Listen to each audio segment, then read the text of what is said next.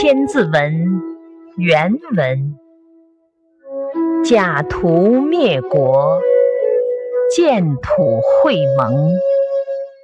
何尊约法，韩必凡行。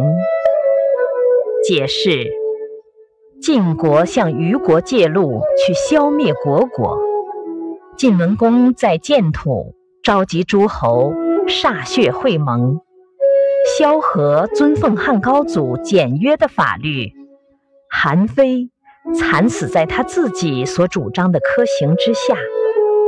注释：假途灭国，出自《左传》西公五年，晋侯复假道于虞以伐国。观之奇谏曰：“国，虞之表也；国亡，虞必从之。”进不可起，寇不可完。燕所谓“辅车相依，唇亡齿寒者”，其虞国之谓也。虞侯因不听关之奇的劝谏，而遂使晋国在灭掉虢国之后，也被晋国灭亡。